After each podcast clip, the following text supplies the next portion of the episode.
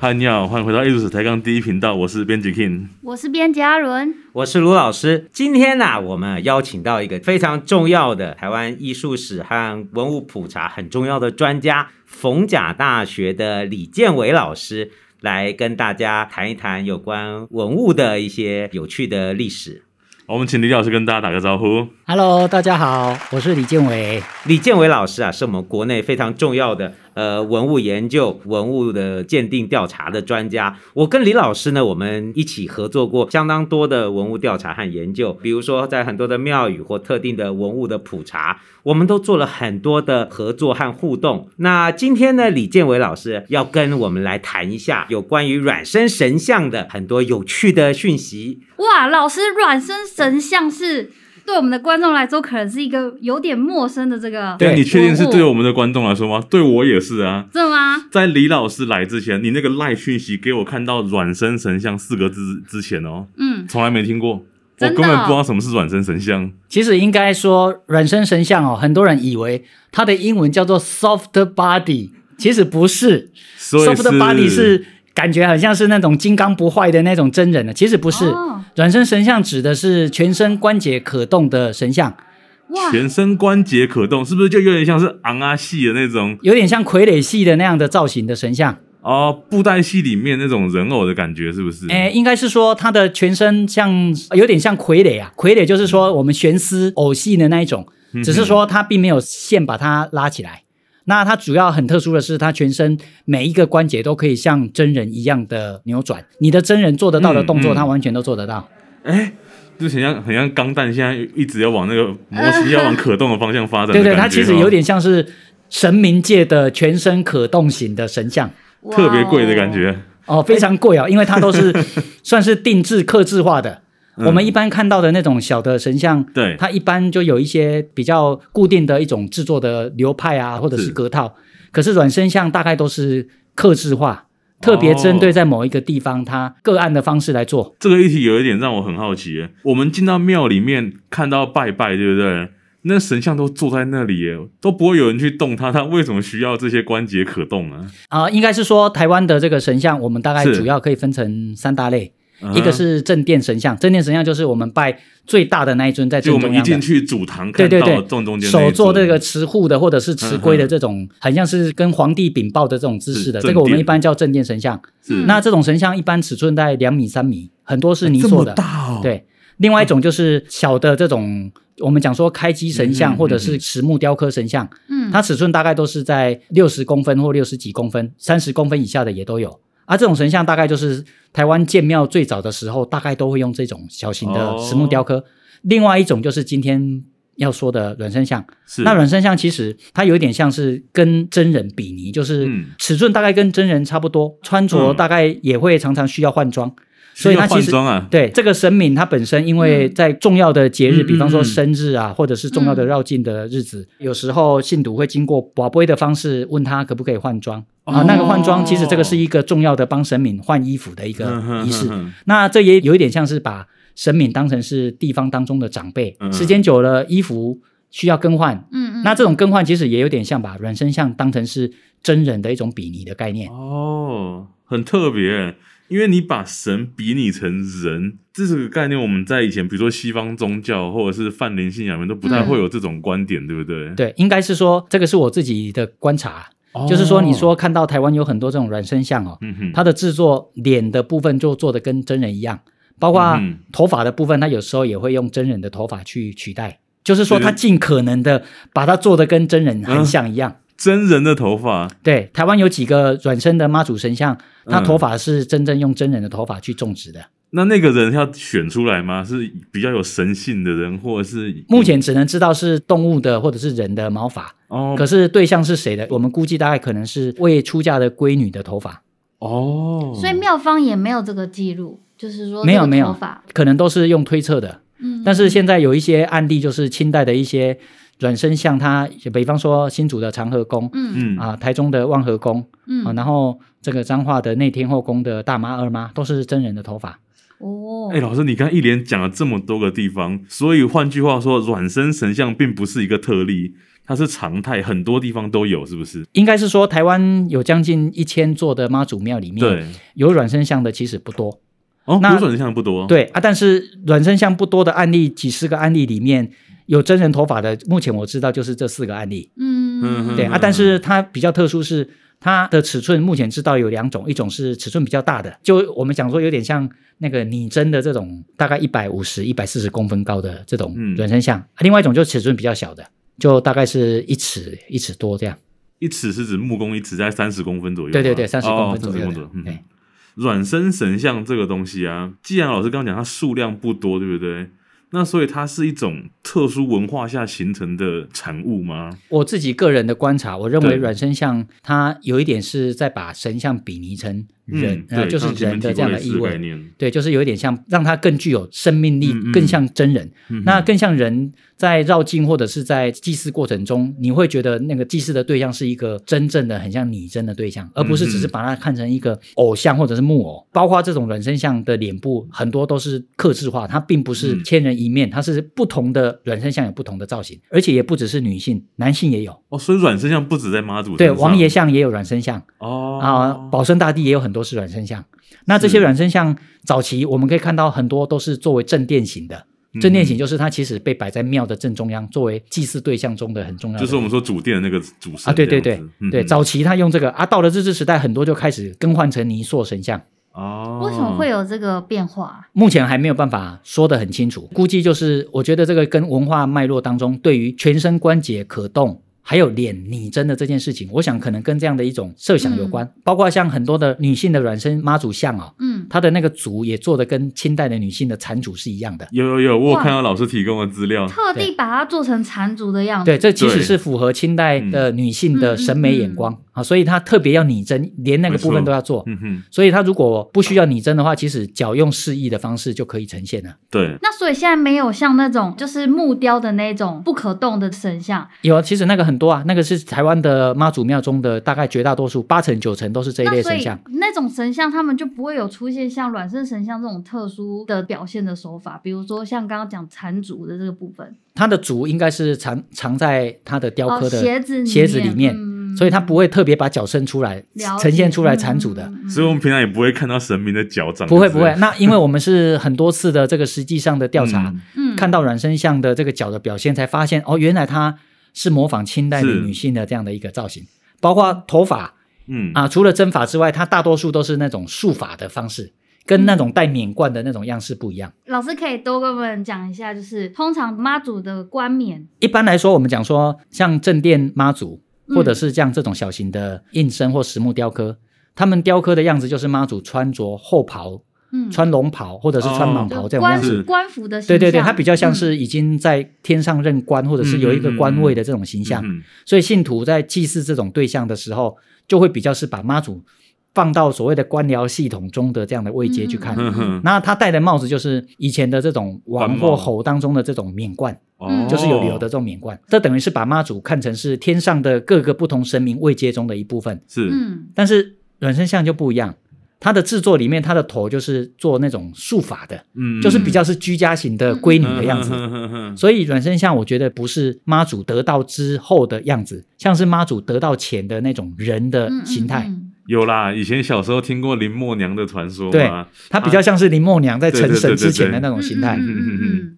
我觉得现阶段台湾软身像的研究并不是那么多，嗯对一，方面就是因为大家都用一个抽象名词讲妈祖像，嗯哼可是其实妈祖像它是有各种不同的形态。对这个我觉得有点像是啊、呃它是不同的，不能讲道具，可是也可以说嗯是道具，就是在不同的仪式，它需要什么样的道嗯具，它就被展示出来。是那妈祖就象征在不同的过程中，它需要哪一种形态的样式。那我想软身应该是符合某一种文化当中认为它应该使用这样的形态。说到这个妈祖啊，妈祖的宗教行为上，我们最著名的就是出巡那个叫什么啊嗯绕境，对绕出去境。进香跟绕对，境进香跟绕境，那绕境的时候端出来的那一尊妈祖，有可能是软身的吗？有啊，像白沙屯就是软身哦像所以它出巡是软身的哦就是对最近最近在绕境的对白沙，对对，它等于它既是开基妈嗯嗯祖，它也是对正殿妈祖，它同时又是哼哼，呃软身妈祖，它等于是嗯一个妈祖庙当中的三位一体，它等于一尊神像就代表了三尊，嗯哦又是开基妈祖嗯，也是正殿妈祖，同时又是软山妈祖。所以它会体积会特别大吗？哎，它尺寸大概一一米左右，但是它比较特殊是这个妈祖本身软身像，可是当它出去的时候，这个庙本身里面就会有有先暂时就是歇业的这样的感 觉。本身出去了，对对对，那不是还有会有二站妈代或的，就三会吗？就会有站代的这样的一个职位。嗯哦，就是让二妈跟三妈对先来，就是啊，所以台湾妈祖，我们常说为什么需要有这么多分身？嗯了解嗯对啊，台台语有一个说法叫“短骂定灯，泥骂假边，傻骂出诊”，其实就在讲一个妈祖庙，其实它有很多不同的嗯祭祀活动需要，它就会有各种不嗯同编号妈祖。分工。除了不同编号，其实不同形态也是。可妈祖好忙哦，他都不能请个假，还有职代、欸，对对对，还有职务代理人。那老师，那个像台湾的这个软生妈祖的工艺啊，是台湾自己发展出来的，还是它是有有一个师承关系？应该，是在大陆其实也有软生像，嗯，那台湾现在我看到的案例是台湾的多，嗯，所以我也认为这个东西应该也是从大陆这边发展过来的。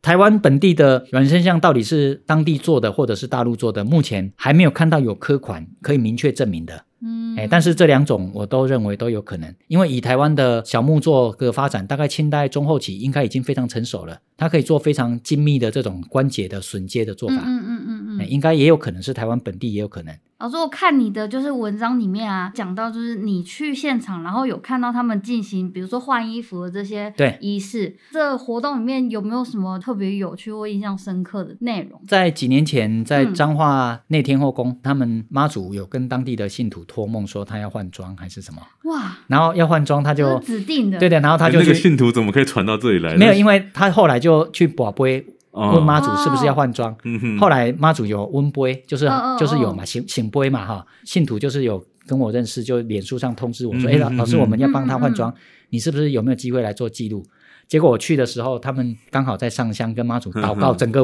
仪式活动还是要跟妈祖说我们要帮你对换装。他们的软身妈祖有两尊，大妈跟二妈。那大妈他们叫梳头大妈跟梳头二妈，顾名思义就是她的头发是真人头发梳，需要哦梳哦塞头。哼哼哼那当时我们在做记录的时候，那个大妈在拍照过程中怎么拍那个照片都是模糊的，所以啊哦，我们就问了那个他们说，哎，这个怎么回事？他们说大妈性格是比较呃严谨的，然后她不喜欢上相， 啊大妈太害羞了，对对 对，所以哎也不是她就是不不喜欢抛头露面是。嗯是是，那比较矜持哈，所以在拍的过程，他们经常说他们拍照经常会有这种比较模糊的现象，嗯，嗯所以他就建议我说，那个相机过火，然后镜头前面再绑个当地的咒，绑完之后拍那个大妈就很清晰。嗯哇、哦真的有用啊太对对对神奇了， 那大妈二妈的部分是，他说二妈李老师你可以嗯，完全在脸书上可以 po 文，因为她非常喜欢抛头露面。他自己想当网红啊，对对对， 所以这个二妈就是比较喜欢人家，是是是哎，所以我们在这个文物普查的那个手册里面嗯就放了二妈的照片。哦，原来是这样啊。哎，可以让二妈多上相一点，对对对，下可以次帮她老多师可宣以传。建议帮二妈做一个粉丝专业，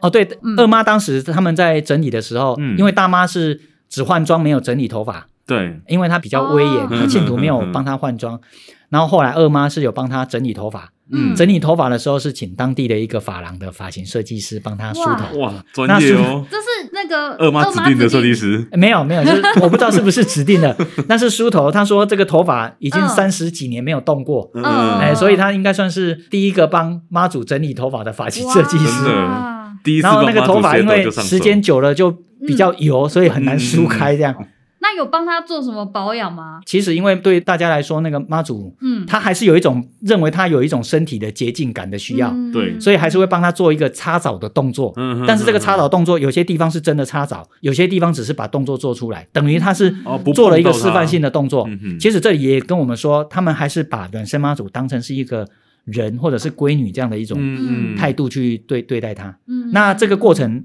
完全是男性不能参与，嗯，哎，因为哦嗯这个是被视为是男女授受不亲嘛。很有道理。我在老师的资料上看到妈祖身上有一个入神孔啊，哦，对，我相信这不是每个人都能看到的吧？平常应该不会看到入神孔哎，那个是蒙甲启天宫的资料，哦，所以嗯只有他有一个入神孔，不是？是，应该是说台湾的这种人身像嗯，有蛮多，也有入神孔。是那入神孔是作为偶像跟神像当中有一个蛮大的差异，就是对，神像跟一般的木偶嗯哼，神像会有三个步骤，一个就是开斧仪式，嗯，是然后再入神仪式，嗯再一个就是开光点眼。嗯那入神仪式里面，有时候会在身上装一个小的孔，把一些七宝或者是一些相关的活物塞到里面去。嗯嗯活所以活物活物是活的生物，什么比方说鸟、动鸽子物，之类的动，物、鸽子、嗯，斑嘎，所以它活咖了喱就把它放进去，会有有些会塞进去，这个是活物啊。有些 OK 是像王爷像，有些会放哦蜥蜴、嗯哼，蜈蚣、虎头蜂，啊这个都有。 哇哦，有些保生大帝会放文鸟，啊，这放啊，可其爱实多了，佛物里面这个在过去传统里面有，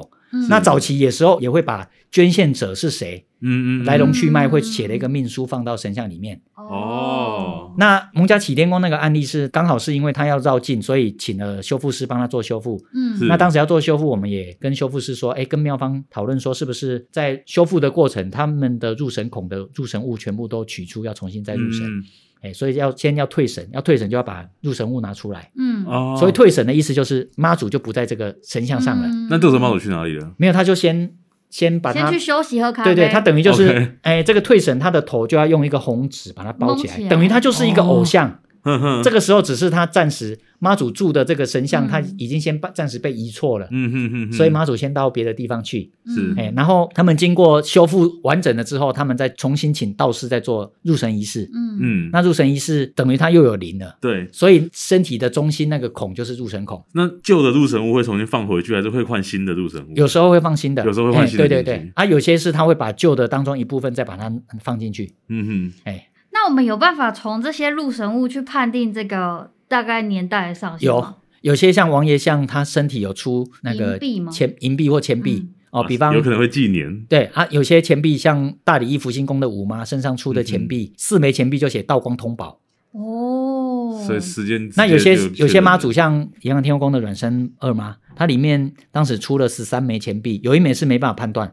嗯最晚的一枚有宋代钱币，一直到了康熙年间的钱币。嗯嗯嗯，所以我们当时也推断他那一次的入神年代应该是康熙年间。嗯嗯，哎，当然说不一定，也有也有可能是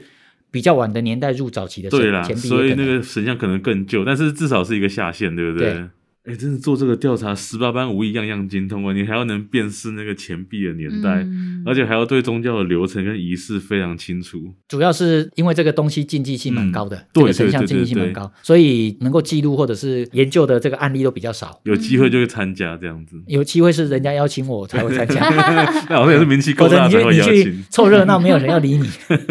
对，老师，这几次接触到软生妈祖这件事情，都是因缘巧合吗？哎，应该都是说我是被动被找去做调查，嗯，嗯哎，不是说我主动要跟人家是讲，因为主动有时候人家也怕怕的，对不对，因为你要去帮人家做调查，要涉及到动用一些科学仪嗯器，有些人他是很排斥做这些检测的，哎，说的也是，因为好像有什么有些东西是有放射线的，对不对？没有就是 X 光拍 X 光嘛，哦，对，拍的是对，嗯光啊，拍 X 光就是不用脱衣服就可以知道身体结构的方法，对， 拍 X 光真的超酷的哎，这很像帮这个神明做一个身体健康检查。对对，对，啊，知知道他身体哪一个部分，嗯，需要他用补他用强现代的材料或者是哪个地方被嗯嗯嗯缺损，嗯嗯，或者是身体内有什么，比方入神物，有时候拍你就会看到身体有一个很明显的一个框孔框呃一个框或一个嗯孔，然后里面如果有不透明的，看起来可能就会是金属那一类的东西。哦，哦，所以就可以预估一下里面的东大西，概可能推测里面嗯是什么这样。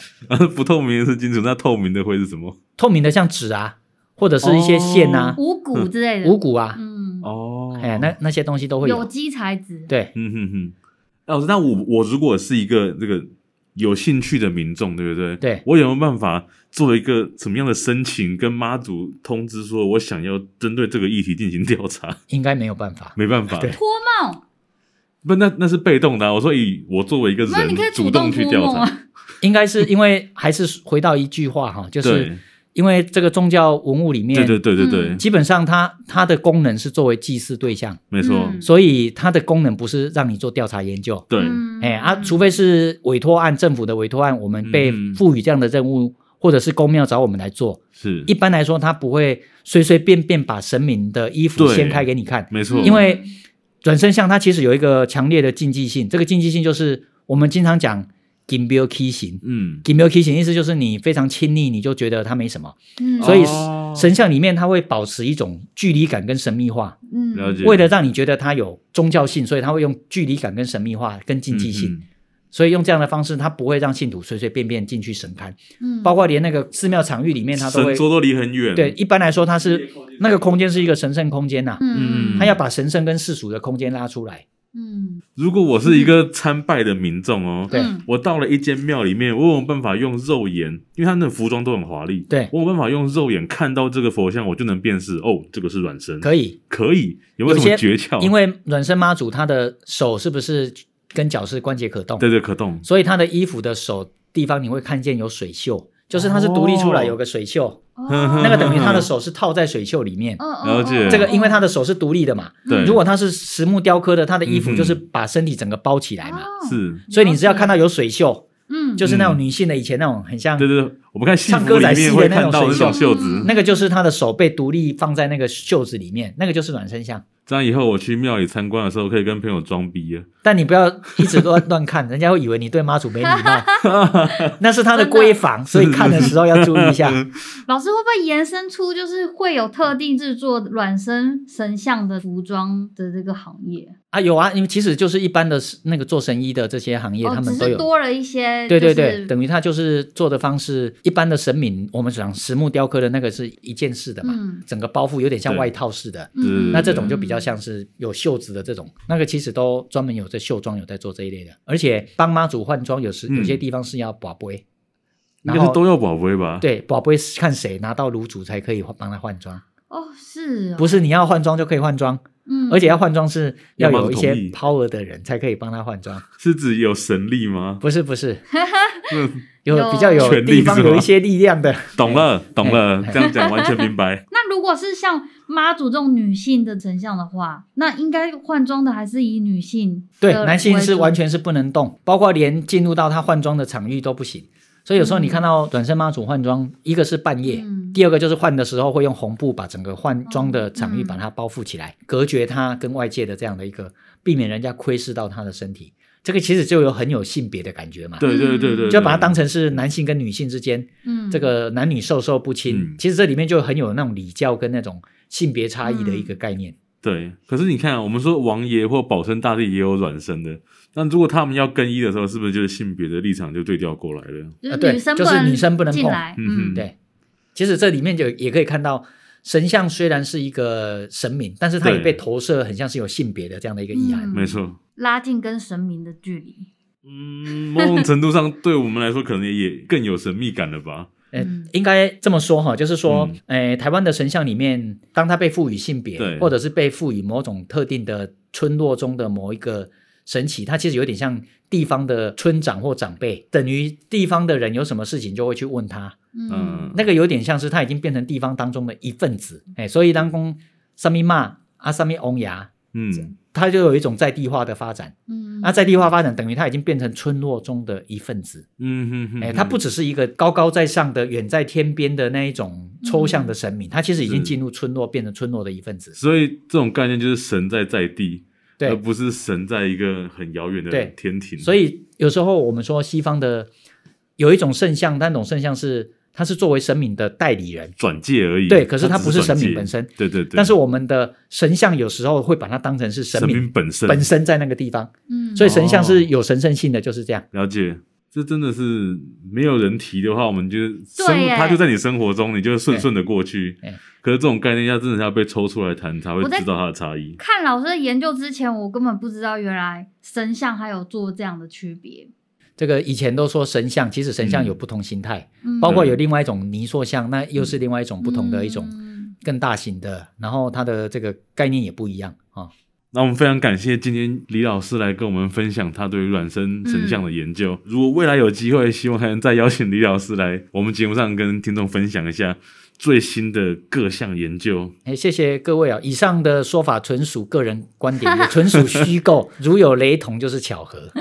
好，那我们今天分享这边告一个段落。艺术史台上第一频道，我们下一拜再见，大家拜拜。大家拜拜。大家再见。